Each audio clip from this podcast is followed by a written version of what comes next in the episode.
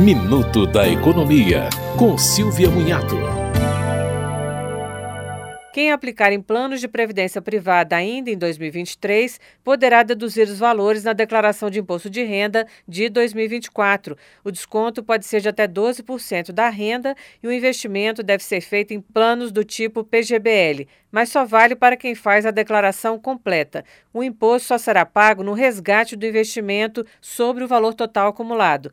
O investidor decide se quer ser tributado pela tabela normal do imposto de renda ou por uma tabela regressiva, que vai reduzindo o tributo conforme o tempo de aplicação.